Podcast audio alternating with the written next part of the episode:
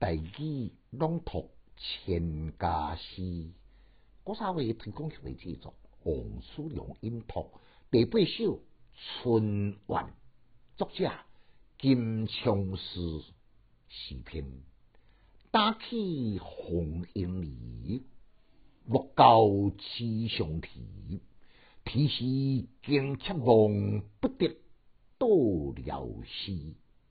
简介。这首千家诗的地名叫做《移秋歌》，也毋过唐诗三百首呢是写春晚，诗题无共，作者无共，也毋过经过考证呢，应该是唐诗才是正确，所以呢，才采用唐诗的版本，特此声明。这首呢，伫语言生动，伊的写法也与众不同，几首呢？句句相接，环环相扣，形成一个不可分割的整体。伫古代诗歌呢，一种是一句一个意思，你甲伊叠一句起来呢，感觉意思；另外一种是一篇一个意思，那叠一句起来呢，就无法度通啊成诗。春乱就是一种典型的佳作，中间增加一字也未用的，减一字也未用的佳作。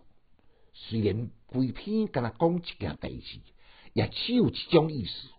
杨过呢，伊赞赞定他，极尽曲折奇妙。为什么起句都要来拍五音呢？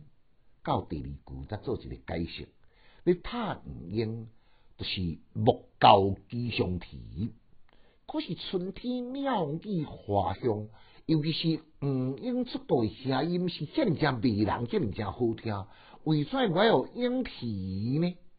啼是惊妾梦，伊做的是什么梦？啥惊五音莺啼来惊起到伊梦？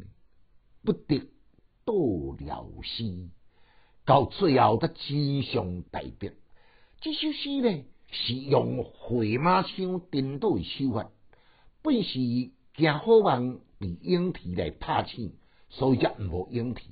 眉底虽然黑开，也毋过答案呢，有然是含含糊糊。这个剧中的少妇为算渐渐逼切，要望到遥远的辽西呢？诗题春晚，伊原的是什么呢？是问莺啼拍拍到伊好梦吗？不过真相无来道破，比讲破呢？更高迄个意境，也当互读者呢自由发挥想象的空间。这首诗那敢若偏来曲折，偏外呢也当回溯到伊程度，确实是一首不可多得的佳作。副句红红红是读音，因为为音来讲，嗯嗯红乌白七。只是读音，为音来讲，鸡、树鸡、树鸡，提供互恁来做参考。来，咱搁再来复诵一遍。打起红缨里，莫教雌雄啼。啼时惊妾梦，不得到了西。千家诗小研究。